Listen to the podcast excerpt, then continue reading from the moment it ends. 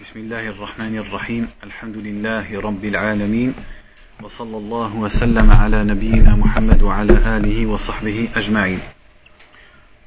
وعن أبي مسعود رضي الله عنه قال قال رسول الله صلى الله عليه وسلم من دل على خير فله مثل أجر فاعله أخرجه مسلم.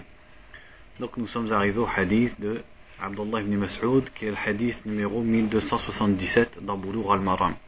Donc le morceau de Boulour al-Maram c'est Kitab al-Jami' à la fin et le chapitre de Kitab al-Jami' c'est Babul Birri wa Sila. Et il nous reste deux hadiths pour finir ce sous-chapitre. Donc avant de rentrer dans le hadith, donc je juste j'attire l'attention sur le fait que pour les auditeurs notamment euh, que je conseille à tout le monde d'écouter le cours. C'est pas parce que c'est moi qui l'ai fait, c'est parce que à cause du contenu qui est dans ce cours, le cours qu'on a donné à Chalon et à Metz, qui est une série qui s'appelle La Sunna et l'histoire du Hadith. Donc je conseille à tout le monde de l'écouter, pas parce que c'est mon cours, mais parce que de toute façon j'ai fait que lire et traduire un livre. Donc moi j'ai aucun mérite dans le cours, j'ai fait que traduire, mais parce que le sujet du cours, vous ne pouvez pas retrouver en français l'équivalent de ce sujet. Donc ça parle de l'écriture du hadith, comment le, ça a commencé l'écriture du hadith, etc. Et donc je vous conseille de l'écouter, vous le trouvez sur le site, sur le site Dhikrallah Donc le titre de la série de cours, alors six cours, ça s'appelle La Sunna et l'histoire du hadith. Donc ici on est au hadith d'Ibn Mas'ud qui dit, où le prophète sallallahu alayhi wa sallam a dit, celui qui indique un bien a la même récompense que celui qui le fait, dans Sahih Muslim. Il dit ici, Cheikh Abdullah al-Bassam, rahimahullah, ma yu'khadu min al-hadith, donc ce qu'on retire du hadith. المؤمن هو الذي يكون قدوة وأسوة في عمل الخيرات وفعل الطيبات قال تعالى والذين يقولون ربنا هب لنا من أزواجنا وذريتنا قرة أعين واجعلنا للمتقين إماما وقال تعالى وجعلناهم أئمة يهدون بأمرنا Donc le croyant, il doit être une personne que l'on copie. Qudwa, il doit être un exemple dans le fait de faire le bien. Car Allah a dit, et ceux qui disent, ô oh, notre Seigneur, donne-nous de nos épouses et de notre descendance une jouissance, et fais de nous des imams pour les pieux. Imams, c'est-à-dire des guides. Fais de nous des guides pour les impieux. Et dans l'autre verset, il est dit, et nous en avons fait des guides qui, qui guident par notre ordre. وجاء في مسلم من حديث جرير بن عبد الله أن النبي صلى الله عليه وسلم قال من سن سنة في الإسلام حسنة فله أجرها وأجر من عمل بها من بعده من غير أن ينقص من أجورهم من شيء et dans le sahih de l'imam muslim, le hadith de Jarir, où le prophète sallallahu alayhi wa sallam a dit Celui qui instaure dans l'islam une coutume, une bonne coutume, donc ici sunnah c'est dans le sens linguistique, c'est-à-dire une habitude. Celui qui instaure dans l'islam une bonne habitude aura sa récompense et la récompense de ceux qui la pratiquent après lui, sans que ne soit diminué de leur récompense. Donc c'est-à-dire sans que la récompense ni de lui ni de ceux qui le copient soit diminuée. Et le, si on complète le hadith, c'est dans le sens inverse. Celui qui instaure dans l'islam une mauvaise habitude, il aura son péché et le péché de ceux qui appliquent cette habitude après lui. وحديث الباب يدل على أن من دل على خير سواء أكان من خير الدنيا أو خير الآخرة أن له من الأجر مثل أجر من فعل من غير أن ينقص من أجر المقتدي به شيء وإنما هو أجر بسبب كونه قدوة في الخير وأسوة في عمل الإحسان Donc le hadith il montre que celui qui indique un bien, que ce soit un bien des choses d'ici-bas ou un bien qui concerne les choses de l'au-delà, il a une récompense et la récompense de celui qui pratique ce bien en le copiant, sans que ne soit diminuée la récompense de celui que l'on copie ou, de celui qui le copie. Parce que sa récompense, c'est parce qu'il a été un exemple dans le bien et dans le fait de faire les bonnes œuvres. ومن أفضل الأعمال الصالحة التي يتعدى نفعها وتبقى ثمارها هو العلم النافع الذي هو شرع الله تعالى من أصوله وفروعه وما أعان على فهمه Il dit est parmi les plus grands actes de bien qui, dont le bien dépasse la personne qui le fait, c'est-à-dire dont le bien concerne autre que le simple, la simple personne qui le pratique, et dont les fruits demeurent, c'est al-ilm, la science bénéfique, qui est la religion d'Allah Azzawajal, dans ses fondements et dans ses branches, et ce qui aide à comprendre cette science. فمن نشر هذا العلم فقد ضرب بسهم وافر من القدوة الحسنة والدلالة على الصراط المستقيم Donc celui qui répond cette science, il a pris une grande part dans le fait d'indiquer aux gens le bien et d'être un bon exemple et d'indiquer le droit chemin. وقد أخرج الناس بإذن الله تعالى من ظلمات الجهل إلى نور العلم والهداية والإرشاد. Et il aura sorti les gens par la permission d'Allah des ténèbres de l'ignorance vers la lumière de la science et de la تعالى Et il aura acquis une grande récompense d'Allah. فقد قال صلى الله عليه وسلم لأن يهدي الله بك رجلا واحدا خير لك من حمر النعم رواه البخاري ومسلم Et dans le hadith, il est dit qu'Allah guide par toi un seul homme est meilleur pour toi que les bienfaits rouges, c'est-à-dire que les chamelles rouges. Et ça, c'est dans les deux sahih. Le hadith suivant, وعن ابن عمر رضي الله عنهما عن النبي صلى الله عليه وسلم قال On peut rajouter par rapport au hadith qu'on vient de lire, c'est que, surtout dans notre situation, dans les pays d'Occident, où les gens qui ont la barbe, ou alors les, les femmes qui mettent le voile, ou encore mieux qui mettent euh, ce qui est demandé, c'est-à-dire le gilbab, les gens ils les montrent, ils les regardent et ils parlent d'eux et les montrent du doigt. Donc, d'autant plus on doit être un bon exemple et pas être, euh, euh, pas tendre euh, le bâton aux ennemis pour qu'ils nous tapent dessus avec un mauvais comportement. وعن ابن عمر رضي الله عنهما عن النبي صلى الله عليه وسلم قال من استعاذكم بالله فأعيذوه ومن سألكم بالله فأعطوه ومن أتى إليكم معروفا فكافئوه فإن لم تجدوا فادعوا له أخرجه البيهقي donc dans le hadith ici, il est dit Celui qui vous demande protection par Allah, donnez-lui la protection. Et celui qui vous demande quelque chose par Allah, donnez-lui. Et celui qui vous fait quelque chose de bien, rendez-lui. C'est-à-dire rendez-lui l'appareil. Et si vous ne trouvez pas, c'est-à-dire de quoi lui rendre l'appareil, alors invoquez pour lui. Ça c'est dans les sunan de l'imam al-Bayhaqi rahimahullah. Ici dans le Takhrij, il dit c'est aussi dans les sunan en fait d'Abu Daoud et de An-Nasa'i. Il cite ici Sheikh Abdullah al-Bassam que notamment il a été authentifié par Al-Zahabi. Donc dans l'explication il dit Al-Hadith fihi arba'u jumal. Donc le hadith comporte quatre morceaux. Al-Oula من استعاذكم بالله فأعيذوه أي من التجأ إليكم واعتصم بكم في أمر من الأمور التي حسبته والعظائم التي ألجأته فأعيذوه وكونوا سندا له وعضدا وعددا له في قربته ممن ظلمه أو تعدى عليه. ما دام أنه مع حق في طلب النجاة والحماية فقد دخل عليكم هذا المدخل. فقد قال صلى الله عليه وسلم انصر أخاك ظالما أو مظلوما. Donc là, le premier morceau, c'est celui qui vous demande protection par Allah, alors protégez-le. C'est-à-dire celui qui revient vers vous et se dirige vers vous pour être protégé. D'un problème qui le touche. Alors il faut le protéger et il faut être une aide pour lui et un appui pour lui dans son malheur. Ou alors contre la personne qui, l'a agressé ou qui a été injuste envers lui. Et le prophète sallallahu alayhi wa sallam a dit secours ton frère qu'il soit injuste ou qu'il soit opprimé. Donc ça c'est tant qu'il est en droit dans sa demande de protection. C'est-à-dire il faut pas ce hadith ne concerne pas celui qui demande à être protégé alors qu'il est injuste dans sa demande الثانية من سألكم بالله فأعطوه من سألكم شيئا وعزز سؤاله بالله أن تعطوه سؤاله فأعطوه ما طلب إعظاما لسؤال, لسؤال بالله تعالى Deuxièmement, c'est celui qui vous demande par Allah, donnez-lui. C'est-à-dire celui qui appuie sa demande en, demande en disant je te demande par Allah, il faut lui donner. Par respect, par vénération envers le nom d'Allah et le fait de demander par Allah. Celui qui veut plus de détails, il y a un chapitre à la fin de Kitab al-Tawhid Sur le fait de demander par qu'on ne renvoie pas quelqu'un qui demande par Allah. La troisième, c'est celui qui vous fait un bien, rendez-lui l'appareil. فكافئوه على معروفه ولا تجعلوا له المنة الدائمة عليكم فإن شكر المنعم مكافأته ومقابلته عليها والبادئ بالمعروف له سابق الفضل فيحسن مجازاته على إحسانه Donc il ne faut pas laisser une personne qui t'a fait un bien avoir cet ascendant sur toi. C'est-à-dire il t'a fait un bien, donc il a une sorte d'ascendant. Il ne faut pas laisser ça comme ça, il faut lui rendre l'appareil. Donc le fait d'être reconnaissant envers celui qui t'a fait un bien, c'est muqabalatu wa c'est-à-dire le fait de lui rendre ce bienfait et de lui rendre l'appareil. Et celui qui a fait le bien en premier, bien sûr, c'est lui qui aura un surplus dans al-fad, c'est-à-dire dans le mérite.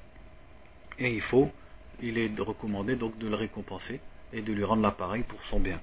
الرابعة إن لم يجد ما يكافئ به صاحب المعروف فعليه أن يكافئه بالدعاء ومن أعظم الدعاء قول جزاك الله خيرا La quatrième phrase, c'est que s'il ne trouve pas de quoi lui rendre l'appareil à celui qui lui a fait un bien, alors au moins il lui fait de dua. Et parmi les dua, donc ça ici, en fait, il, fait euh, allusion à un hadith, c'est de dire Jazakallahu khayran, c'est pour celui qui t'a fait un bien, qu'Allah te récompense en bien.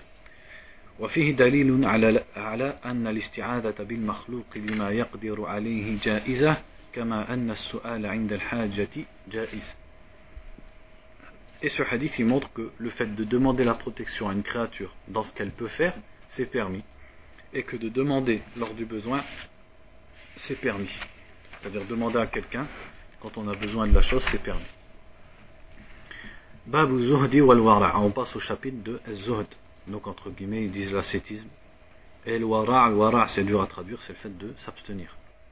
عن النعمان بن بشير رضي الله عنه قال سمعت رسول الله صلى الله عليه وسلم يقول وأهوى النعمان بإصبعيه إلى أذنيه إن الحلال بين وإن الحرام بين وبينهما مشتبهات لا يعلمهن كثير من الناس فمن اتقى الشبهات فقد استبرأ لدينه وعرضه ومن وقع في الشبهات وقع في الحرام. كالراعي يرعى حول الحمى يوشك أن يقع فيه. ألا وإن لكل ملك حمى. ألا وإن حمى الله محارمه. ألا وإن في الجسد مضغة. إذا صلحت صلح الجسد كله وإذا فسدت فسد الجسد كله. ألا وهي القلب. متفق عليه. Donc le hadith de An-Nu'man ibn Bashir, notamment c'est un hadith qui est dans les 40 hadiths de l'imam An-Nawawi. Il dit que le prophète sallallahu alayhi wa sallam a dit le licite, al-halal est clair, et l'illicite, al-haram est clair. et entre les deux il y a des choses ambiguës que la plupart des gens ne savent pas. Donc celui qui évite les choses ambiguës, il aura protégé sa religion et son honneur. Et celui qui tombe dans les ambiguïtés tombera dans l'interdit. Comme le berger qui fait paître ses troupeaux autour d'un enclos protégé, le et qui risque d'y tomber, c'est-à-dire que ses troupeaux tombent dans cet enclos. Et certes, chaque roi a un enclos protégé, et certes, l'enclos d'Allah, ce sont ses interdits. Et certes, il y a dans le, dans le corps un morceau de chair. Si ce morceau de chair est bon, le corps est bon tout entier. Et s'il est mauvais, le corps tout entier est mauvais. Et certes, ce morceau de chair, c'est le cœur. Donc ça, c'est dans les deux sahih. Donc il dit dans l'explication. الحلال بين حكمه واضح أمره لا يخفى, لا يخفى حله وذلك كالخبز والفواكه والعسل واللبن وجميع المأكولات والمشروبات والملابس الواضح حلها وكذا المعاملات والتصرفات Il dit donc le halal, le licite est clair, c'est-à-dire son aspect licite est clair, comme le pain, ou les fruits, ou le miel, ou le lait, et tout ce qui se mange, tout ce qui se boit, tout ce qui s'habille, tout ça c'est clair, c'est un aspect licite qui est clair, ou alors al-mu'amalat, c'est-à-dire les transactions.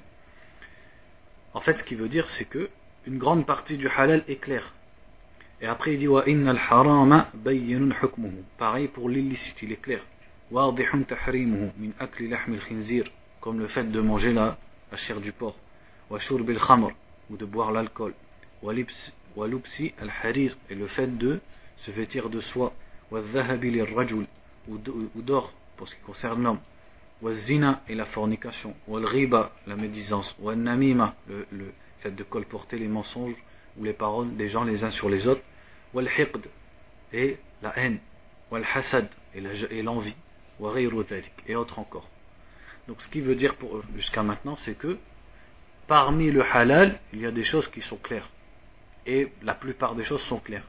Et parmi le haram, la plupart des choses sont claires. Donc parmi le halal, par exemple le pain ou tout ce qui se mange, c'est clairement licite, c'est connu de la plupart des gens. Pareil pour le haram. فهذان القسمان الحكم فيها بين لما ورد فيهما من النصوص القاطعة. Donc dans ces deux parties, le jugement il est clair parce que il y a des textes clairs qui sont ramenés à ce sujet. Alaykoum salam. Après il dit هناك قسم ثالث مشتبه الحكم غير واضح الحل أو الحرمة Et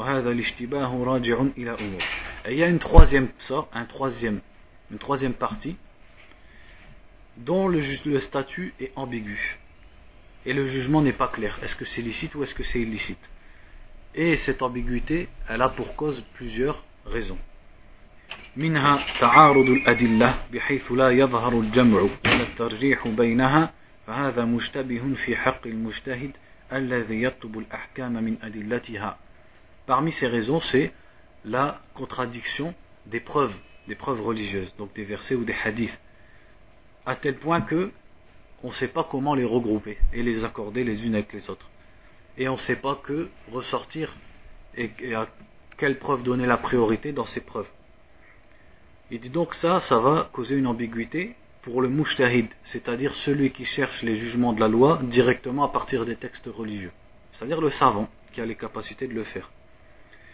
فمن انبهم عليه الحكم الراجح فهو في حقه مشتبه فالورع اتقاء الشبهة donc celui pour qui le jugement n'est pas clair alors la chose en question est à son sujet donc il faut bien dire c'est à son sujet mushtabih ambigu donc al-wara c'est-à-dire l'ascétisme et l'abstention c'est-à-dire la voie à suivre à son sujet c'est de s'abstenir de cette chose qui ne lui est pas claire donc il faut bien comprendre que tout ce dont on parle dans la troisième sorte la première sorte, c'était le halal clair. C'est l'est pour tout le monde. La troisième, c'est le haram clair, ça l'est pour tout le monde. Et la troisième sorte qui est ambiguë, ça c'est, comme on dit, amrun nisbi. C'est quelque chose de relatif. Donc ça peut être ambigu même pour le mujtahid, pour, ce, pour le savant qui cherche à partir du Coran et de la Sunna. Quelle va être la cause de l'ambiguïté, ou au moins une des causes, Cheikh il n'a pas tout cité, mais une des causes c'est la contradiction entre les preuves, à tel point que le savant il ne sait pas comment accorder ses preuves. Donc la chose, elle va être en, en ce qui le concerne ambiguë et le mieux pour lui, c'est de la délaisser. ومنها تعارض أقوال العلماء وتضاربها وهذا في حق المقلد الذي لا ينظر في الأدلة فالورع في حق هذا اتقاء المشتبه Parmi les causes aussi qui font qu'une chose est ambiguë dans son statut, c'est la contradiction des paroles des savants. Donc ça c'est en ce qui concerne non pas le savant mais les gens comme nous, al-muqallid, celui qui ne fait qu'écouter les savants et qui les imite. C'est-à-dire, nous, on ne peut pas chercher le jugement à partir du Coran et de la Sunna. Nous, on écoute les savants qui, eux, cherchent le jugement à partir du Coran et de la Sunna.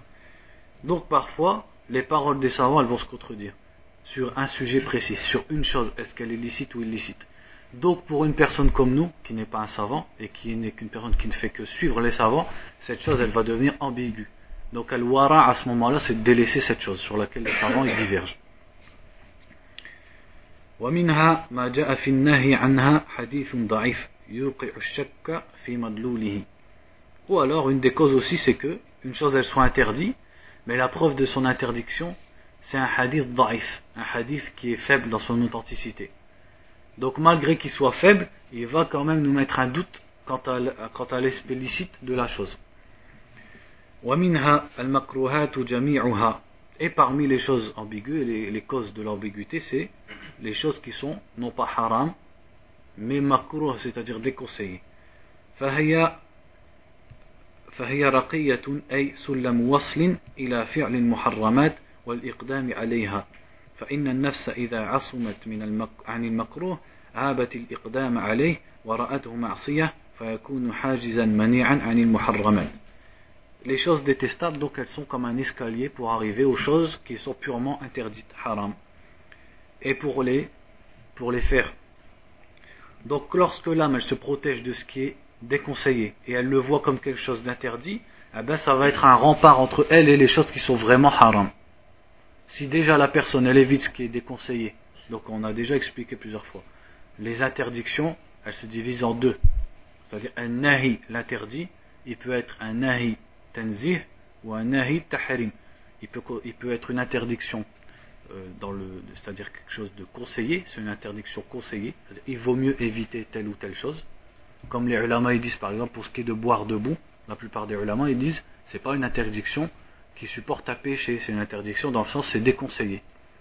Et l'autre sorte c'est nahyut tahrim, l'interdiction qui supporte une interdiction stricte. Si tu fais la chose, tu supportes à pécher et tu mérites d'être châtié. Donc celui qui évite les choses qui sont seulement déconseillés, Parce qu'un autre, il pourrait dire, bah moi je l'ai fait quand même. Et dans la religion, il n'y a pas de péché. Mais celui qui les évite, eh ben, il, sera encore plus loin du haram, parce que ça sera un rempart entre lui et ce qui est haram. ومنها المباح الذي يخشى أن يكون ذريعة إلى المحرم أو يجر في بعض الأحوال إلى المحرم. ومثله الإفراط في المباحات فتسبب مجاوزته إلى الحرام إما عند فقده أو للإفراط فيما هو فيه. Aussi parmi les choses ambiguës, le licite dont on craint qu'il devienne un moyen qui mène à l'illicite. Et qui, qui, qui va tirer la personne dans certaines situations à l'illicite. Ou alors le fait d'exagérer dans les choses licites parce que ça va entraîner à l'interdit. Quand il va perdre ces choses licites, il va tomber dans l'interdit. Ou alors parce que dans ces choses licites, déjà il exagère. Et il va tomber, par exemple, on peut citer dans le gâchis, par exemple, ou dans l'excès, qui sont des choses illicites. Donc au départ, c'était des choses licites, mais l'excès dans le licite l'a amené à l'illicite.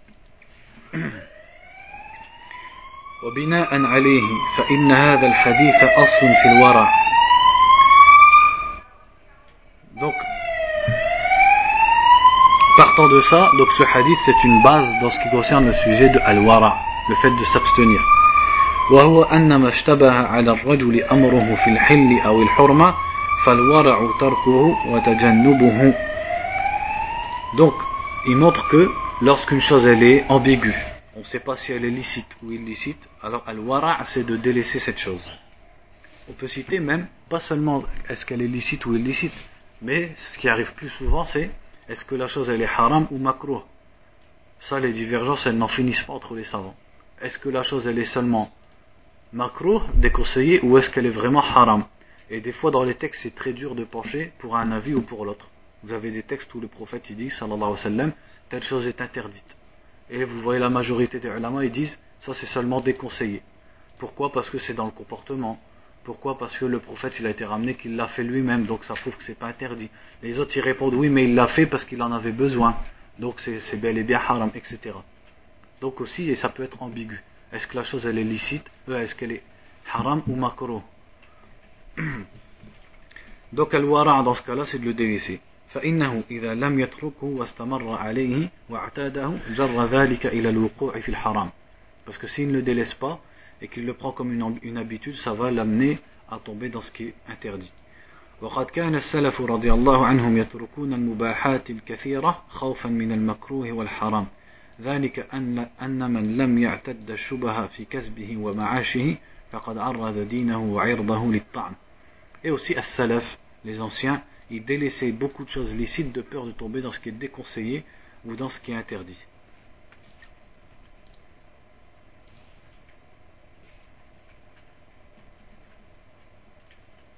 Parce que celui qui s'habitue aux choses ambiguës dans ce qu'il acquiert, c'est-à-dire dans ses biens et dans les choses par lesquelles il vit, il va exposer sa religion et son honneur à ta'an, c'est-à-dire au, au doute et aux accusations.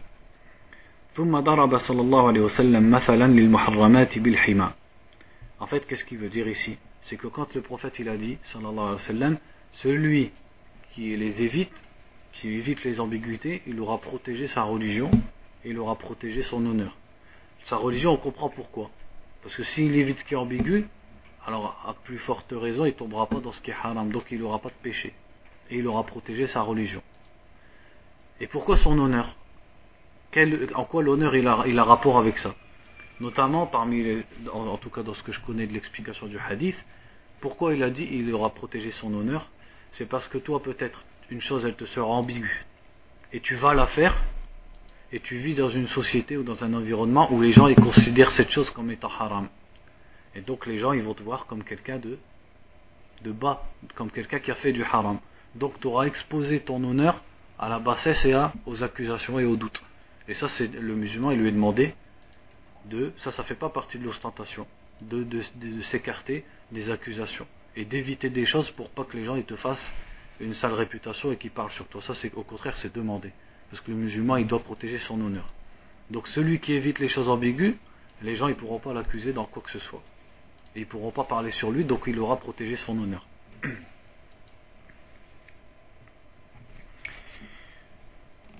ثم ضرب صلى الله عليه وسلم مثلا للمحرمات بالحمى الذي يتخذه الخلفاء والملوك مرعى لدوابهم. ومثل الملم بالمشتبهات بالراعي الذي يسيم ماشيته حول الحمى. الذي يسيم ماشيته حول الحمى فيوشك ويقرب أن ترعى ماشيته فيه لقربه منه. كذلك الملم, بالمشتبهات يوشك أن يقع في المحرمات Ensuite, le prophète sallallahu alayhi wa sallam, et ça, ça fait partie de son habitude de toujours donner des exemples pour donner une image à ce qu'il vient de dire. Il a donné une image et un exemple des interdits comme étant un enclos. Al-Hima, c'est un endroit que le roi ou que le chef d'un pays, il se, il se, il s'accapare. C'est-à-dire, il dit voilà, ça, ça à moi, c'est privé, c'est pour le roi. Donc, il a comparé les interdits à ça, à quelque chose, un endroit protégé, et il a comparé celui qui tourne autour des choses ambiguës à un berger qui fait paître son troupeau près de cet endroit protégé. Et donc, à chaque fois, il risque que ces bêtes, elles tombent dedans. Et donc, il tombe dans l'interdit. ثم ذكر صلى الله عليه وسلم أن في الجسد لحمة صغيرة لطيفة بقدر ما يمضغ بقدر ما يمضغ donc là il va, il va parler de la fin du hadith. Pour résumer encore une fois le hadith qu'est-ce qu'il nous dit? Il y a des choses qui sont clairement licites et des choses qui sont clairement illicites. Et entre les deux il y a des choses qui sont ambiguës. Et cette ambiguïté ça ne veut pas dire que la chose elle est que ambiguë. Ces choses ambiguës là, en elles-mêmes, elles sont halal ou haram, ou makruh ou mustahab ou halal. C'est-à-dire, les choses qui sont ambiguës, elles sont ambiguës dans nos yeux à nous. Mais en elles-mêmes, auprès d'Allah, elles ont un statut. Soit elles sont licites, soit illicites, soit etc. Soit déconseillées ou soit recommandées. Donc elles sont ambiguës, ça c'est quelque chose de, comme je vous ai dit, de nisbi, c'est-à-dire de relatif. Elles sont ambiguës relativement aux gens. Et c'est pour ça il a dit, la, plupart des gens ne les savent pas. Ça prouve qu'il reste des gens qui les connaissent. Et c'est qui ces gens qui les connaissent? Ben, C'est ceux qui ont les outils, euh, j'aime pas dire scientifiques parce que ça fait penser à la science mondaine, les outils dans la, science religieuse et dans le savoir religieux pour pouvoir le distinguer et connaître le statut de la chose et avoir la certitude sur la chose. Donc pour cette personne-là, qui a les, outils et le bagage pour chercher et pour trouver avec certitude le statut de la chose, la chose elle est plus ambiguë pour lui. Et ça c'est le cas de qui? C'est le cas des grands savants, c'est tout. Ça c'est le cas des ulama. Quant au reste des gens, de la population, les choses elles sont pour eux ambiguës. Donc elle, ça peut être une personne, pour elle il y aura beaucoup de choses ambiguës. Pour une autre il y en aura moins. Mais la chose ambiguë, ce qu'il faut comprendre, c'est qu'en elle-même, elle a un statut qui existe auprès d'Allah. Et celui qui va connaître ce statut et qui va se faire une opinion, bah pour lui la chose elle sera plus ambiguë mais elle peut rester ambiguë pour d'autres. Donc ça c'est relatif. Ça peut être ambigu pour certains et pas ambigu pour d'autres. Et donc qu'est-ce qui est demandé aux musulmans? La meilleure voie à suivre, c'est de délaisser les ambiguïtés. Pourquoi? Soit parce que justement parmi ces choses qui sont ambiguës, certaines elles sont en elles-mêmes haram. Donc si il s'amuse à faire tout ce qui est ambigu, et dans tout ce qui est ambigu il y a du haram, il va tomber dans du haram. Puisque comme on a dit, ces choses en elles-mêmes elles ont un statut. Et certaines d'entre elles, leur statut, c'est qu'elles sont haram. Donc celui qui s'amuse à faire tout ce qui lui est ambigu, forcément il va tomber dans des choses qui sont illicites en elles-mêmes. Donc pour lui c'était juste ambigu, ben, en fait elles sont carrément illicites. Ou alors parce que ces choses elles sont ambiguës, mais à force de s'habituer aux choses ambiguës, eh ben même devant le haram il aura plus de honte, il aura plus de retenue. Alors que celui qui met entre lui et ce qui est haram les choses ambiguës comme rempart, eh ben il sera loin de tomber toujours dans les interdits. Et comme le prophète il a dit, sallallahu alayhi wa sallam, donc il aura protégé sa religion et son honneur. Ensuite il dit ici, ثم ذكر صلى الله عليه وسلم أن في الجسد لحمة صغيرة لطيفة بقدر ما يضمغ بقدر ما يمضغ وأن هذه القطعة من اللحم هي القلب وأن القلب هو السلطان المدبر لمملكة الأعضاء وما تأتي من أعمال فعليه مدار فسادها أو صلاحها Ensuite, il nous a informé, sallallahu alayhi wa sallam, que dans le cœur, il y a un petit morceau de chair, petit comme quelque chose qu'on mâche. Et que cette, ce morceau de viande, c'est le cœur. Et que le cœur, c'est lui le pouvoir qui, qui régit le royaume des, des membres. C'est-à-dire, c'est comme le roi au royaume des membres. Et, et, tout ce qui va en sortir comme acte. Donc, c'est autour de lui que dépend et que tourne le, bon côté ou le mauvais côté des actes. فإن صلح القلب فإنه لن يأمر إلا بما فيه الخير وسيصلح الجسد كله وإن فسد فسيأمر بالفساد والشر وتكون الأعمال معكوسة منكوسة والله ولي التوفيق Donc, si le cœur il est bon, il ne va ordonner que ce qui est bon et les actions faites par les membres elles seront bonnes. Alors que s'il est mauvais, il va ordonner ce qui est mauvais et les actions elles seront mauvaises. وبالجملة فهذا حديث عظيم جليل وقاعدة من قواعد الإسلام وأصل من أصول الشريعة عليه لوائح أنوار النبوة ساطعة ومشكاة الرسالة مضيئة فهو من جوامع كلام النبي صلى الله عليه وسلم ويحتاج استيفاء الكلام عليه إلى مصنف مستقل طويل Donc de façon globale, ce hadith est un grand hadith qui fait partie des règles générales de l'islam et des bases de l'islam et qui porte le signe et la lumière de la prophétie. Parce que c'est quelques mots qui parlent beaucoup. Et il fait partie de ce qu'on appelle Jawami al-Kalim. Jawami al-Kalim, c'est-à-dire, comme le prophète a dit dans Sahih al-Bukhari, Jawami al-Kalim. On m'a donné les paroles regroupantes. Jawami. C'est-à-dire, les ulama ils disent des paroles qui comportent peu de mots, mais en peu de mots, elles expriment beaucoup de choses. Et il dit pour parler complètement de ce hadith, il faudra un livre complet.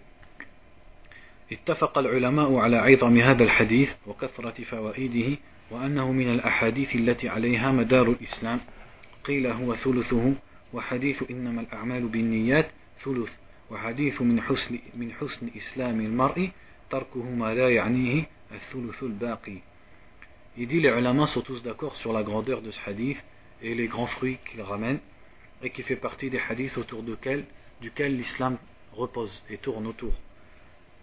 Et certains ont dit, il est le tiers de l'islam, l'autre tiers c'est le hadith sur les intentions, les actes ne dépendent que des intentions, et l'autre tiers c'est le hadith qui dit, il fait partie du bon islam de délaisser ce, que, ce qui ne te regarde pas. Donc ça en fait, là il fait allusion à des paroles de Salaf, notamment l'imam Ahmed, il a été rapporté qu'il a dit que l'islam tourne autour de trois hadiths. Le hadith, les actes ne valent que par les intentions. Le hadith de Aïcha, celui qui invente dans notre religion ce qui n'en fait pas partie. Donc parce que ces deux hadiths impliquent la pureté de l'intention et la, conformité à la sunna, qui sont les deux conditions d'acceptation des actes. Et le troisième, c'est le hadith qu'on vient de lire. D'autres ulama, ils ont, ils ont rajouté, comme euh, Abu Daoud, Abu Daoud, il a dit, les hadiths sont au nombre deux, il a cité un nombre, il a dit, moi j'en ai mis 4000 dans mon livre, et il suffit à la personne d'en connaître quatre. Et il a cité ces trois-là, plus le hadith qui dit il fait partie du bon islam, que la personne délaisse ce qui ne regarde pas. Et ainsi de suite. Il y a beaucoup de paroles de salaf qui parlent comme ça. Certains ils ont dit cinq hadiths, d'autres quatre, d'autres trois. En tout cas, ils ont cité ce hadith parmi les, les bases de l'islam. قوله الحلال بين والحرام بين معناه أن الأشياء ثلاثة أقسام حلال بين واضح حله وحرام بين واضح الحرمة والمتشابه هو الذي يحتمل أمرين فاشتبه على الناظر بأيهما يلحق وإليه أشار, أشار صلى الله عليه وسلم بقوله لا يعلمهن كثير من الناس ففيه أنه يعلمهن بعض الناس وهم الراسخون في من العلماء فإذا اجتهد المجتهد فألحقه بأحدهما صار حلالا أو حراما فإذا فقد هذه الدلائل فالورع تركه لأنه دخل بقوله صلى الله عليه وسلم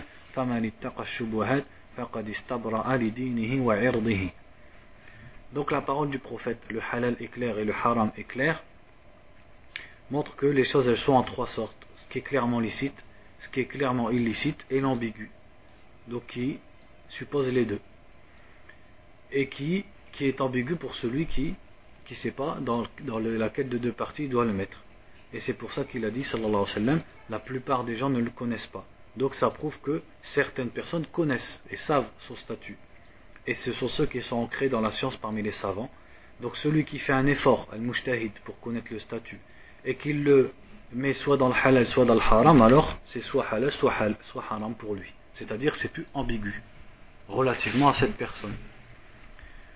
Et si il ne, il ne, peut pas trouver des indices ou des preuves pour le mettre dans une des deux parties, alors le Al-wara, c'est-à-dire la, piété, dans ce cas-là, c'est de s'abstenir et de délaisser cette chose.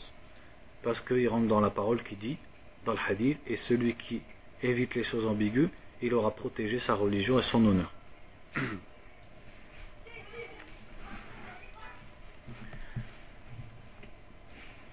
وعن أبي هريرة رضي الله عنه قال قال رسول الله صلى الله عليه وسلم تعس عبد الدينار والدرهم والقطيفة إن أعطي رضي وإن لم يعط لم يرضى أخرجه البخاري Par rapport au hadith précédent, on peut rajouter aussi que euh, ça, ça nous prouve quand euh, il y a beaucoup de de Ahl-Sunnah wal Jama'a qui sont des muhaqqiqin, qui parlent sur un sujet et qui nous disent telle chose elle est haram, c'est vrai que tu vas toujours trouver un savant reconnu, ou pas dans toutes les questions, mais dans certaines questions, tu vas trouver un savant reconnu pour te dire en fait c'est licite. Et ça peut être considéré comme une divergence. Mais le mieux c'est toujours de s'abstenir. Si toi maintenant tu as étudié la question euh, avec ses preuves, et tu es dénué de toute passion et de tout penchant pour un des deux savants, à tel point que si, on t'avait caché les noms des savants, ça aurait été pareil pour toi. Tu penches pas vers l'un plus que l'autre. Euh, c'est-à-dire à cause d'une race ou à cause d'une provenance ou à cause de quoi que ce soit.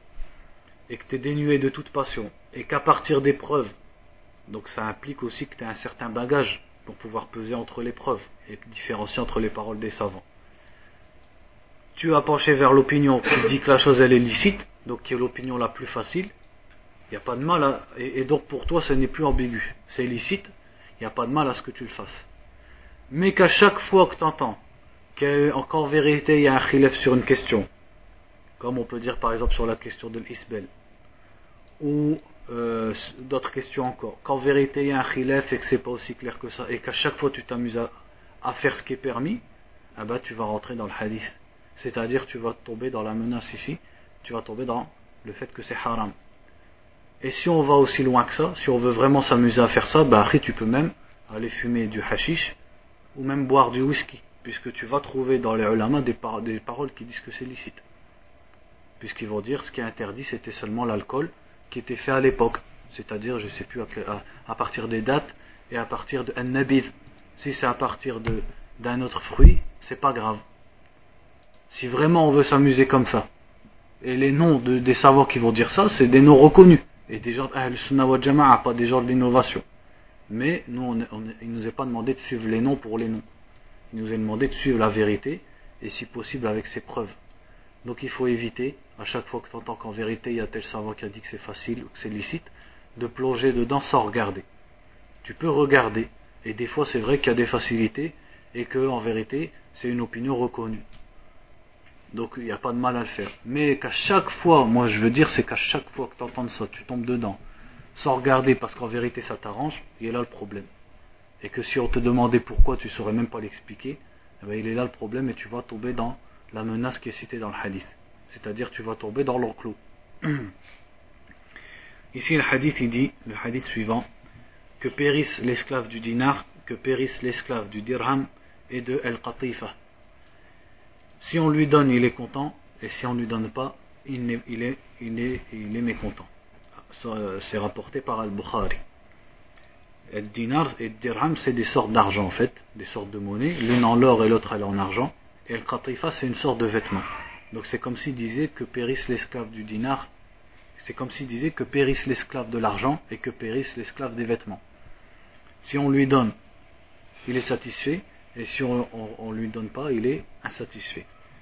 Donc il dit ici Al-ibadatu hiya ma qasida bihi هي ما قصد بها وجه الله والدار الآخرة فمن تعبد لأجل الدنيا وليس له غرض ولا مأرب سواها فهذا ركن إلى الدنيا وجعلها همه وغايته وبهذا فقد تعس وهلك وسقط وغرق في مسلكه فلا قوام له إلا أن يتداركه الله تعالى بالتوبة النصوح Il dit l'adoration, l'ibada, c'est la chose par laquelle on cherche la face d'Allah et la vie future. Donc celui qui pratique une adoration pour quelque chose d'ici-bas, et qui n'a pas d'autre but que dunya dans son adoration, alors celui-là il s'est reposé sur la vie d'ici-bas, il en a fait son souci et son but. Et c'est pour ça qu'il a péri et qu'il est tombé. Et il va se noyer dans son chemin. et il n'y aura rien pour le rattraper sauf si Allah le, le rattrape par le, par le repentir et lui facilite le repentir. فهذا قلبه وقالبه معلق بالدنيا إن أعطي منها رضي وحمد وأثنى وإن لم يعط سخط وتبرم وقد وصف الله المنافقين بهاتين الصفتين فقال ومنهم من يلمزك في الصدقات فإن أعطوا منها رضوا وإن لم يعطوا منها إذا هم يسخطون Il dit cette personne elle est accrochée, son cœur il est accroché à la vie d'ici-bas. S'il reçoit de la vie d'ici-bas, il est content et il loue Allah Azzawajal. Alors que si il ne reçoit pas, eh ben, il se met en colère et il n'est pas heureux, c'est-à-dire il n'est pas satisfait. Et ce sont deux caractéristiques par lesquelles Allah il a euh, qualifié al-munafiqin, les hypocrites, quand il a dit s'ils reçoivent de la zakat, ils sont contents, c'est-à-dire ils sont satisfaits, et s'ils ne reçoivent pas, c'est-à-dire si le prophète ne leur en donne pas une part, alors là ils se mettent en colère. Donc c'est-à-dire leur colère et leur satisfaction, elles tournent autour de recevoir ou pas de la vie d'ici-bas. قال الشيخ عبد الرحمن السعدي في شرحه على كتاب التوحيد. وأما العمل لأجل الدنيا وتحصيل أغراضها وتحصيل أغراضها إن كانت إرادة العبد كلها لهذا المقصد ولم يكن له إرادة لوجه الله والدار الآخرة فهذا ليس له في الآخرة من نصيب. وهذا العمل لا يصدر من مؤمن فإن المؤمن ولو كان ضعيف الإيمان لا بد أن يريد الله والدار الآخرة. Là, ici, une parole du Cheikh Abdurrahman al-Sa'di, rahimahullah, dans son explication de Kitab al-Tawhid, qui est une petite explication euh, euh, simple et courte. Il a dit, en ce qui concerne le fait d'agir pour la vie d'ici-bas, parce qu'il y a un chapitre euh, dans Kitab al-Tawhid, après le chapitre de l'ostentation, il y a le fait d'agir de façon plus globale, d'agir, c'est-à-dire de pratiquer des actes religieux, mais pour avoir quelque chose d'ici-bas. Et d'ici, la volonté de la personne n'est que pour la vie d'ici-bas, alors, et qu'il ne veut pas du tout la face d'Allah et la vie future dans son action, alors il n'aura aucune part de son action dans l'au-delà. Il dit mais ça, ça ne provient pratiquement pas, ou ça ne provient pas d'un croyant. Car le croyant, même s'il a une foi faible, il veut toujours la face d'Allah et la vie future. Même si son, attention peut être mélangée, mais toujours au moins il veut dans ses adorations la face d'Allah. C'est-à-dire, comme c'est expliqué ailleurs, ceux qui veulent dans absolument tous leurs actes que la vie d'ici-bas, ça ce sont les mécréants, les hypocrites. Comme, ils étaient à l'époque du prophète dans la ville de Médine. Sallallahu alayhi wa sallam. Alaykum salam. وأما من عمل لوجه الله ولأجل الدنيا والقصدان متساويان فهذا وإن كان مؤمنا فإنه ناقص الإيمان والتوحيد والإخلاص وعمله ناقص لفقده كمال الإخلاص Quant à celui qui agit pour Allah et pour dunya, c'est-à-dire il y a les deux buts dans son action, et les deux buts ils sont égaux dans son cœur. Celui-là c'est un croyant, mais il a une foi, un, un monothéisme et une sincérité qui sont faibles. Et son action elle est diminuée parce qu'il n'a pas eu la sincérité complète. وأما من عمل لله وحده وأخلص في عمله إخلاصا تاما ولكنه يأخذ على عمله جعلا يستعين به على على العمل والدين. كالجعالة التي تجعل على أعمال الخير وكالمجاهد الذي يرتب على جهاده غنيمة أو رزق. وكالأوقاف التي تجعل على المساجد والمدارس والوظائف الدينية التي يقوم بها فهذا لا يضر أخذه في إيمان العبد وتوحيده لكونه لم يرد بعمله الدنيا وإنما أراد الدين وقصد أن يكون ما حصل له معينا على القيام بالدين Quant à celui qui agit pour Allah seul et qui a une, une intention qui est complètement pour Allah, mais il prend, pour agir dans la religion, il prend une récompense, c'est-à-dire un salaire, comme par exemple euh, ce, un mujahid qui prendrait un salaire dans l'armée, ou qui prend du butin, ou alors ceux qui, travaillent pour les mosquées ou les écoles, par exemple un prof de Coran il est payé, ou l'imam de la mosquée, ou le muezzin, ou alors toutes les actes, toutes les euh, professions religieuses. Il dit ça, il n'y a pas de mal, et ça ne nuit pas à la foi de la personne ni à son monothéisme, parce qu'il voulait juste la religion, et ce qu'il prend comme argent, il le prend pour s'aider à pratiquer la religion. Donc il n'y a pas de mal. Hadith suivant. عن ابن عمر ça fait combien de temps là qu'on parle Bon, on va faire une pause maintenant. Et puis on reprend dans à 10 Inch'Allah. الرحمن الرحيم الحمد لله والصلاة والسلام على رسول الله وعن ابن عمر رضي الله عنهما قال أخذ رسول الله صلى الله عليه وسلم بمنكبي فقال كن في الدنيا كأنك غريب أو عابر سبيل. وكان ابن عمر رضي الله عنهما يقول إذا أمسيت فلا تنتظر الصباح وإذا أصبحت فلا تنتظر المساء وخذ من صحتك لسقمك ومن حياتك لموتك. أخرجه البخاري.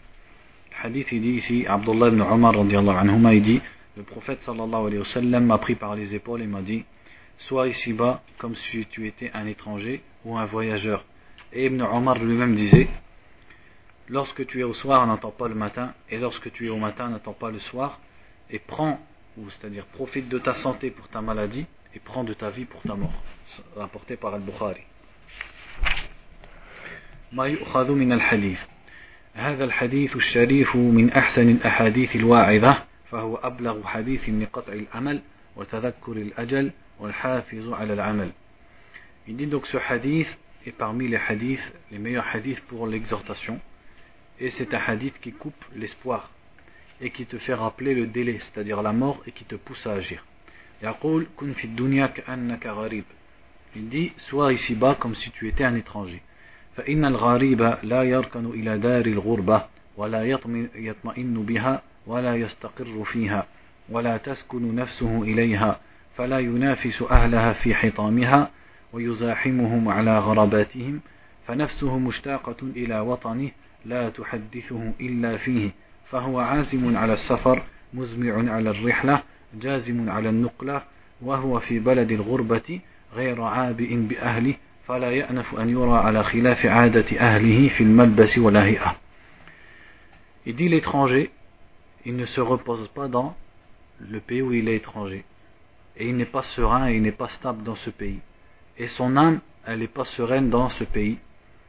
Et il ne cherche pas à rentrer en compétition avec les gens de ce pays, c'est-à-dire pour acquérir les biens d'ici-bas.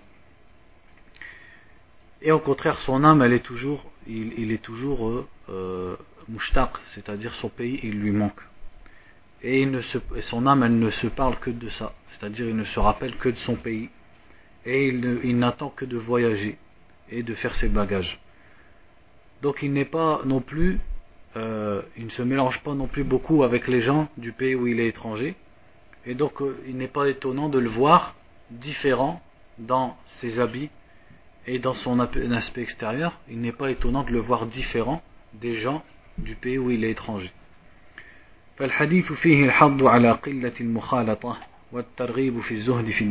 Donc ce hadith pousse à se mélanger peu aux gens et pousse à être ascète dans la vie d'ici-bas. قال أبو الحسن إن الغريب قليل الانبساط إلى الناس مستوحش منهم إذ لا يكاد يمر بمن لا يعرفه يأنس به ويكثر من مخالطته فهو ذليل خائف. Il dit Ici, c'est une parole d'un savant qui dit l'étranger, il n'est pas à l'aise avec les gens. Et il se sent mustawhish, c'est-à-dire il n'est pas attiré par les gens, il se sent seul parmi eux. Parce qu'il il ne passe pas devant des gens qu'il connaît et avec qui il pourrait être à l'aise et avec qui il pourrait se mélanger beaucoup. Mais plutôt il est quelqu'un d'humilié et de craintif. Donc ça c'est l'étranger, pas au, au, point de vue abstrait, au point de vue concret. Mais le hadith il nous dit d'être comme un étranger ici-bas.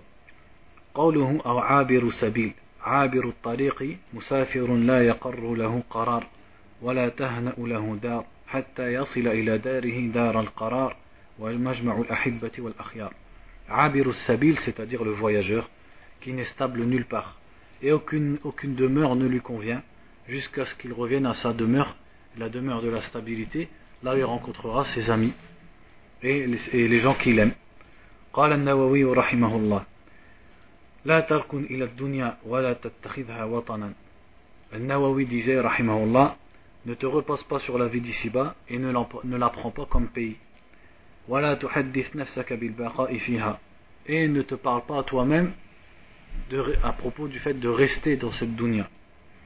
Et ne t'accroche dans cette dunya qu'à ce à quoi s'accroche un étranger quand il n'est pas dans son pays. L'étranger qui veut partir de ce pays pour retourner chez lui. وهذا معنى قول سلمان الفارسي رضي الله عنه أمرني خليلي صلى الله عليه وسلم ألا أتخذ من الدنيا إلا كمتاع راكب Et c'est la parole de, c'est la signification de la parole de Salman al-Farisi, anhu, qui disait Mon bien-aimé, c'est-à-dire le prophète sallallahu alayhi wa sallam, m'a conseillé ou m'a ordonné de ne prendre de cette vie d'ici-bas que l'équivalent des bagages d'un, de quelqu'un qui, qui prend son chameau et qui part, rakib.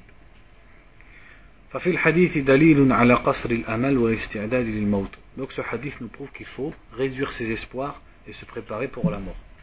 وقال عمر بن عبد العزيز رحمه الله في خطبته إذا لم تكن الدنيا دار إقامة ولا وطنا فينبغي للمؤمن أن يكون حاله على أمرين إما أن يكون فيها غريبا في بلد غربة همه التزود للرجوع إلى وطنه وإما أن يكون كأنه مسافر غير مقيم البتة بل هو ليله ونهاره على إحدى هاتين الحالتين Et Omar ibn Abdel Aziz, donc un des tabi'in qui a été calife de cette communauté, disait dans un discours Étant donné que cette vie d'ici-bas n'est pas un endroit où on doit rester, alors il convient aux croyants d'être entre deux situations.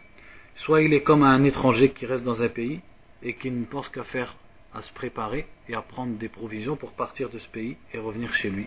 Ou soit comme un voyageur qui passe et qui ne prend aucun pays. C'est-à-dire il n'est jamais muqim, il est toujours en voyage. Donc sa nuit et son jour, il doit toujours être entre ces deux situations.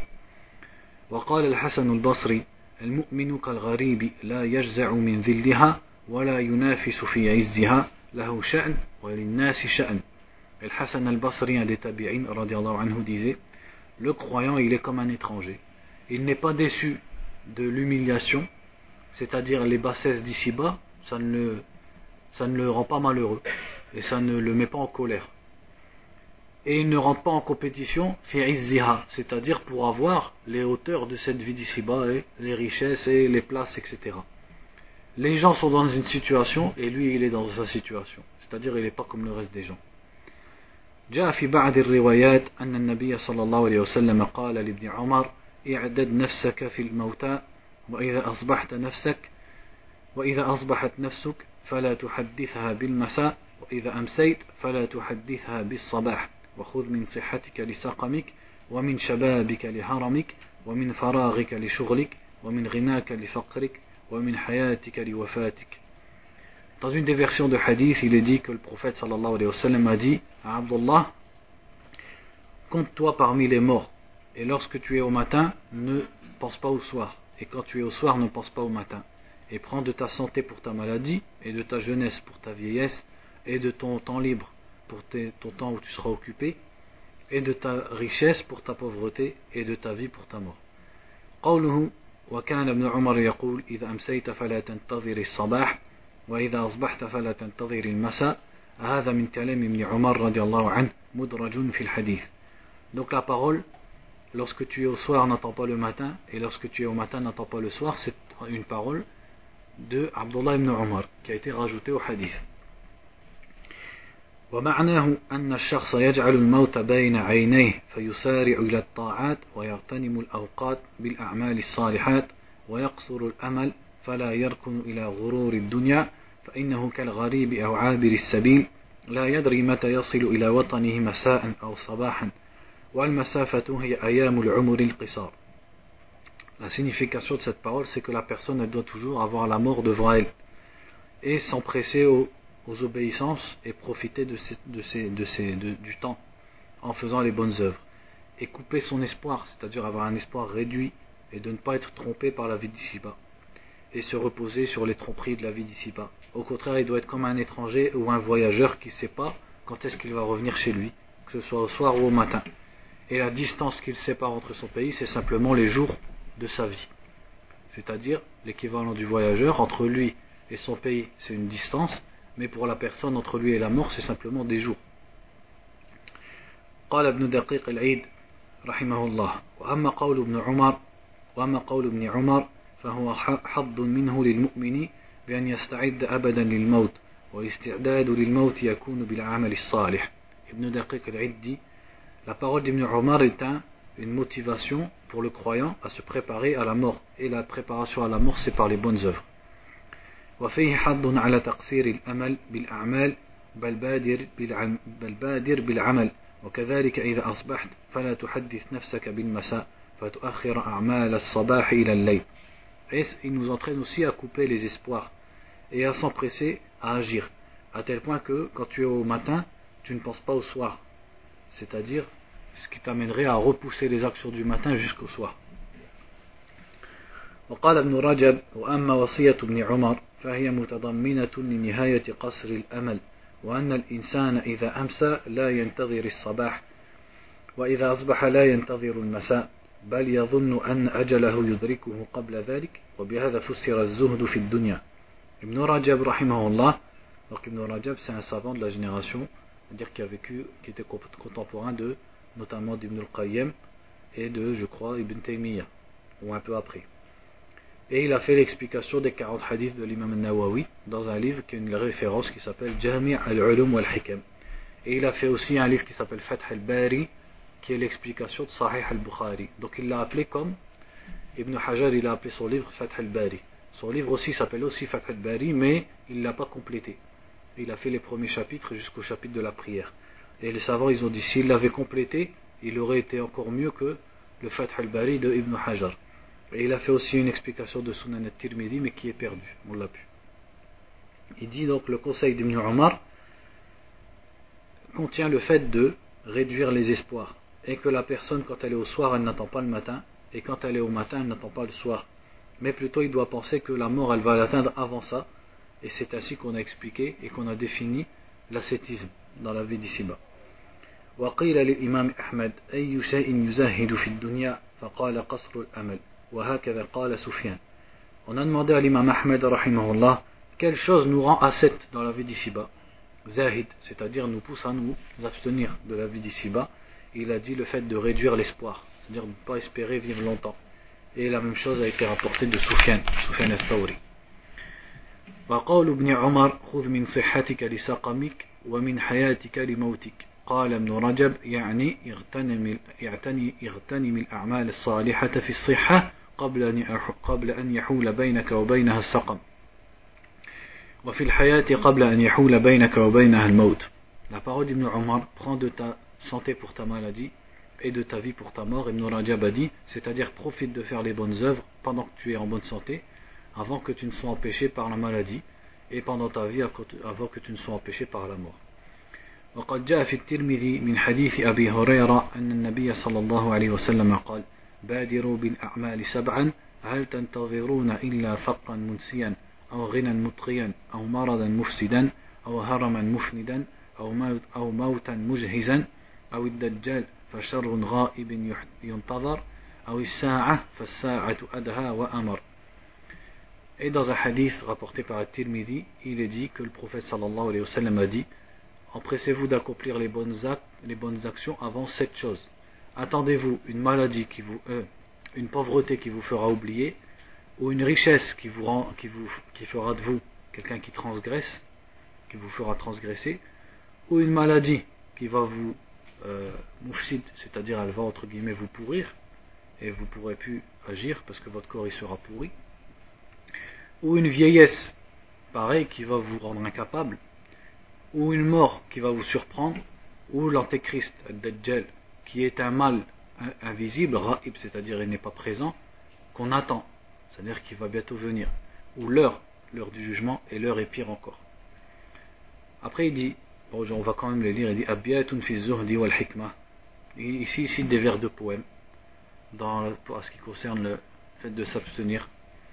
تهبل للذي لابد منه فإن الموت ميقات العباد أترضى أن تكون رفيق قوم لهم زاد وأنت بغير زاد Il dit prépare-toi pour celui qui va absolument venir, car la mort est le rendez-vous des, des, des gens.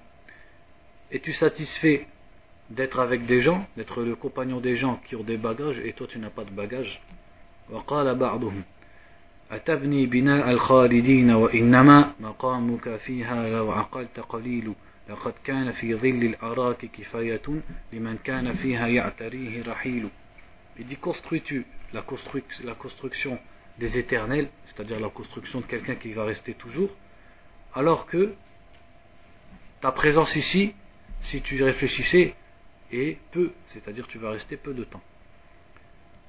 L'arbre de Harak, c'est-à-dire l'ombre des arbres, l'arbre de Harak t'aurait suffi pour celui qui prépare à partir.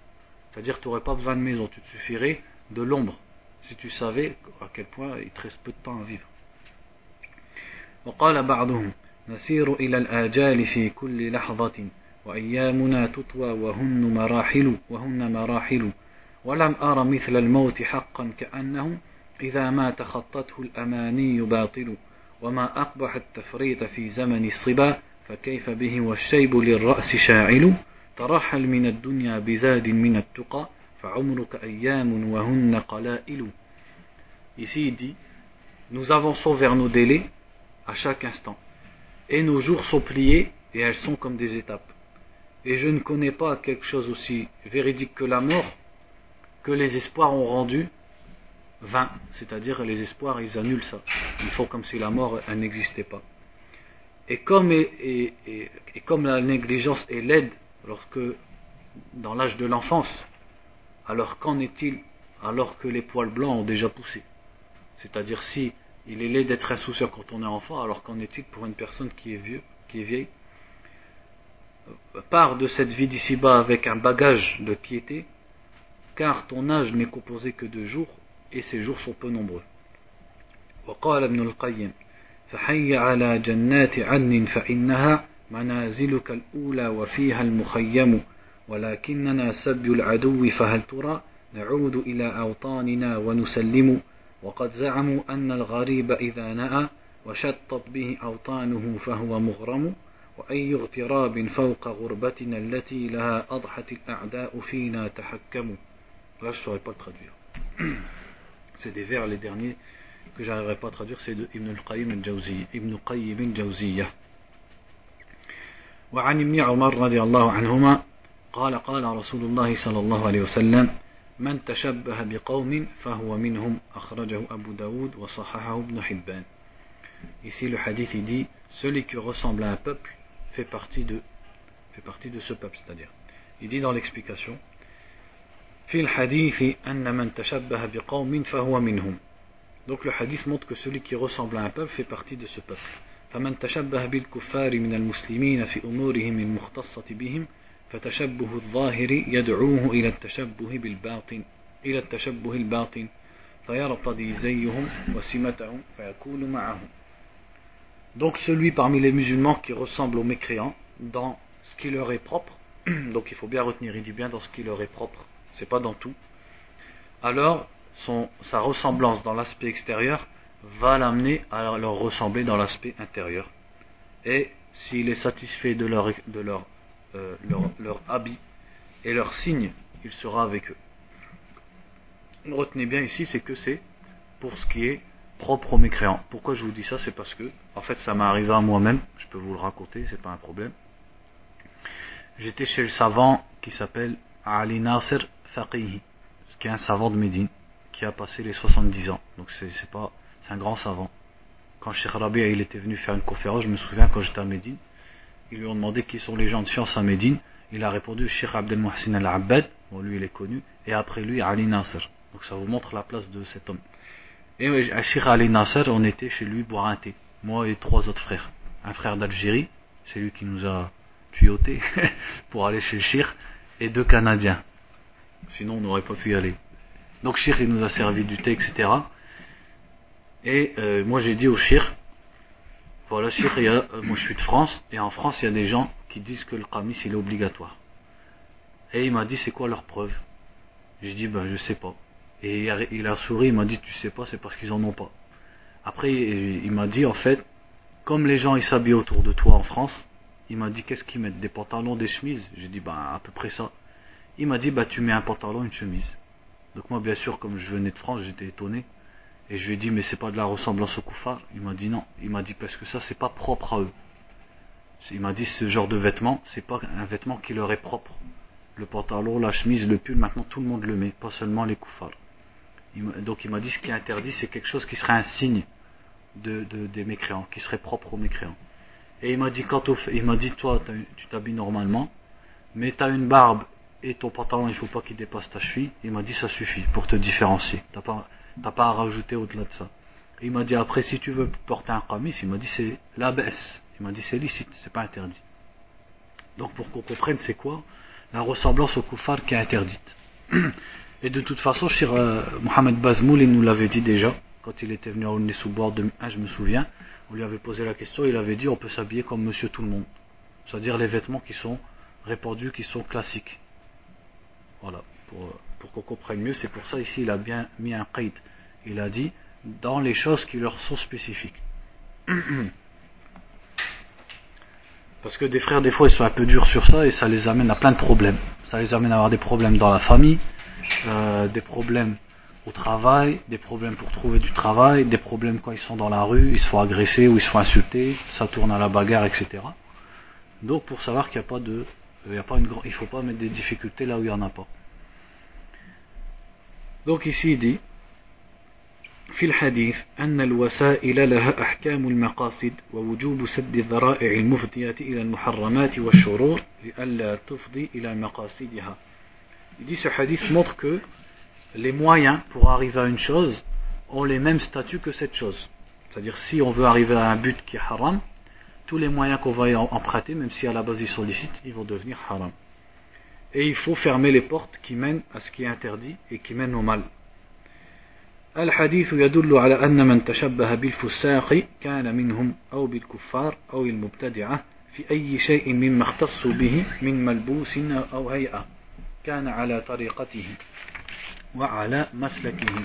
Il dit le hadith, il nous montre que celui qui ressemble aux désobéissants, al ou alors aux mécréants, ou alors aux innovateurs, dans quoi que ce soit qui leur est spécifique. Il dit bien, que ce soit dans les habits ou dans l'aspect extérieur. Alors il est sur leur voie. C'est comme des fois on voit des gens, ils, accusent euh, des ulama, ils disent que certains ulama ils sont parmi le murji'a, ou, ou qui sont des koufars, etc.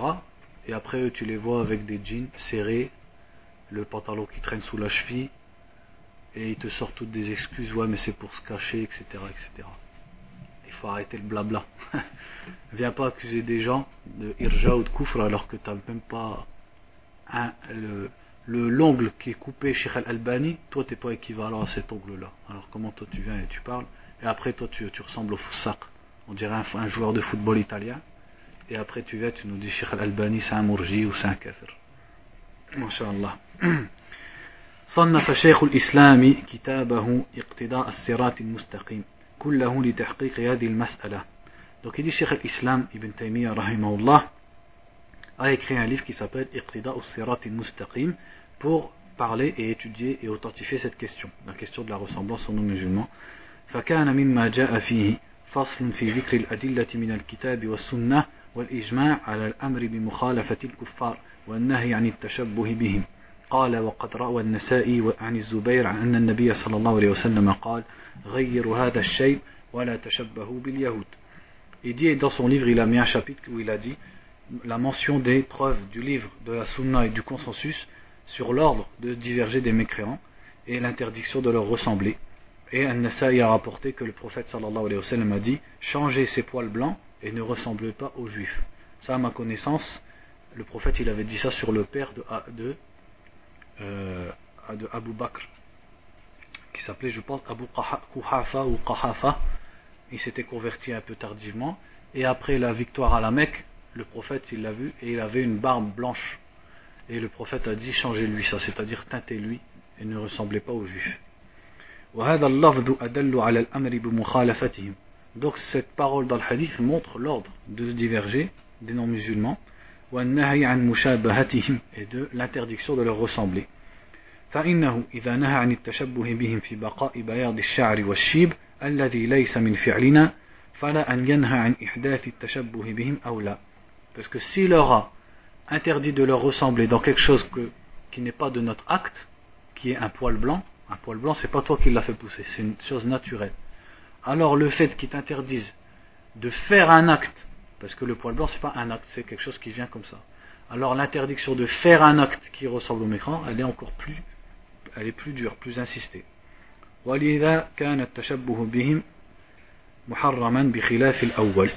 C'est pour ça que le fait de leur ressembler, c'est interdit, contrairement au fait qu'une ressemblance, elle vienne de façon simplement naturelle.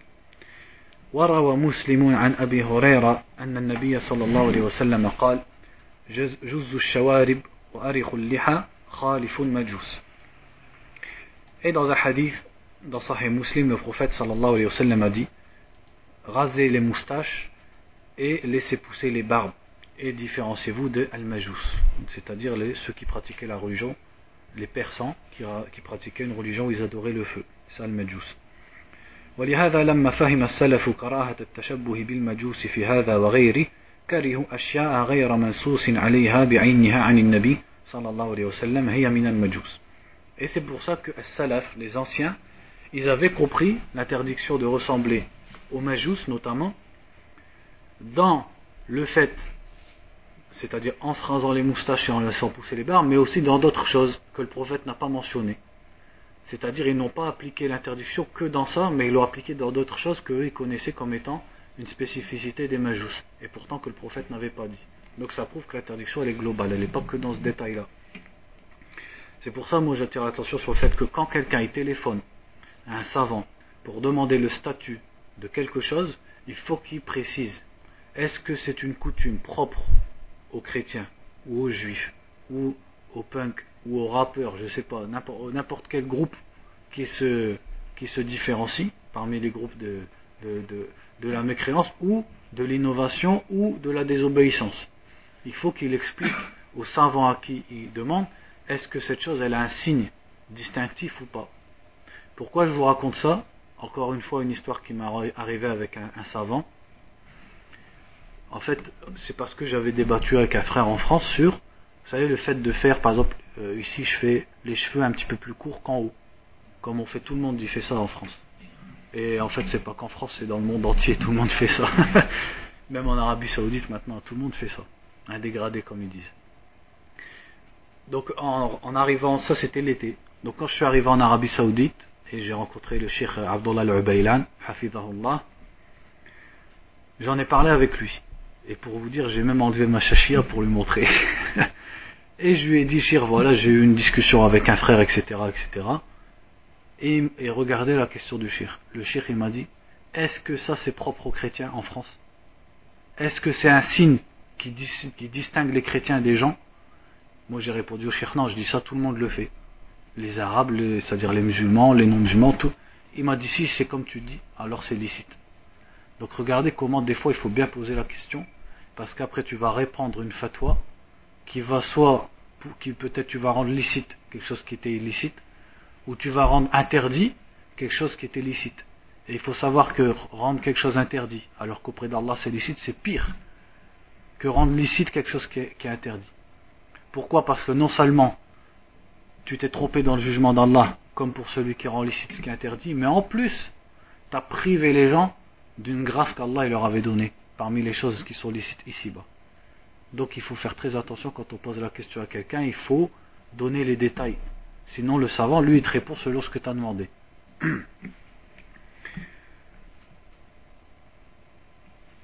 Après il dit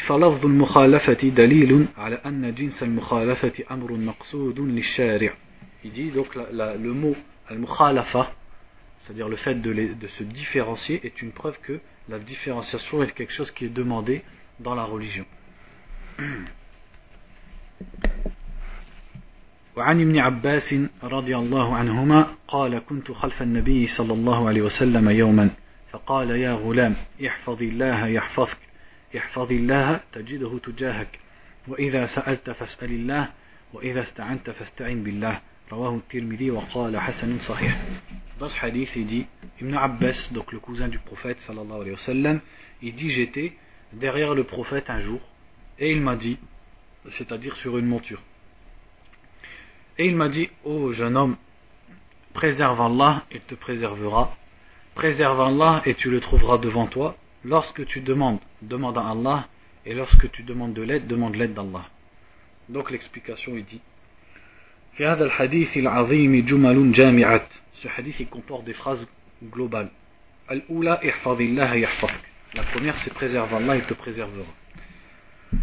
قال النووي احفظ أوامره وامتثلها وانتهي عن نواهيه يحفظك في تقلباتك وفي دنياك وآخرتك Préserve-le, c'est-à-dire préserve les ordres d'Allah et ses interdits.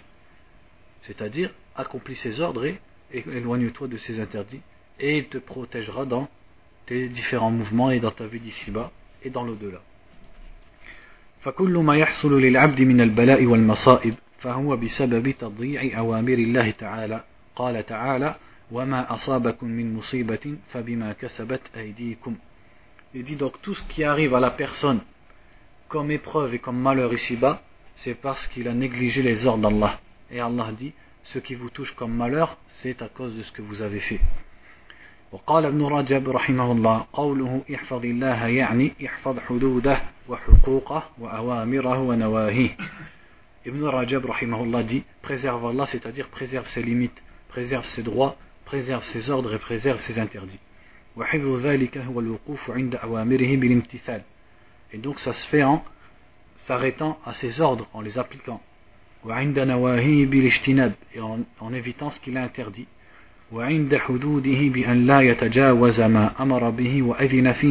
Et ses limites en ne dépassant pas, en ne dépassant pas ce qu'il a autorisé. Jusqu'à tomber dans ce qu'il a interdit. فمن فعل ذلك فهو من الحافظين لحدود الله celui qui fait ça il aura protégé les limites d'Allah وقوله يحفظك يعني أن من حفظ حدود الله وراعى حقوقه حفظه الله فإن الجزاء من جنس العمل كما قال تعالى وأوفوا بعهدي أوفي بعهدكم فاذكروني أذكركم Et il te protégera, c'est-à-dire celui qui protège et qui préserve les limites d'Allah et qui préserve ses droits, Allah le préservera. Car la récompense est toujours du même genre que de l'acte. Comme Allah a dit, remplissez ma, mon pacte, je remplirai le mien. Donc c'est-à-dire la récompense d'Allah, elle est toujours en réponse de ce que tu as fait. Mentionnez-moi, je vous mentionnerai. Donc là, préservez les droits d'Allah, il vous préservera. Et la préservation d'Allah pour son serviteur, elle est de deux sortes.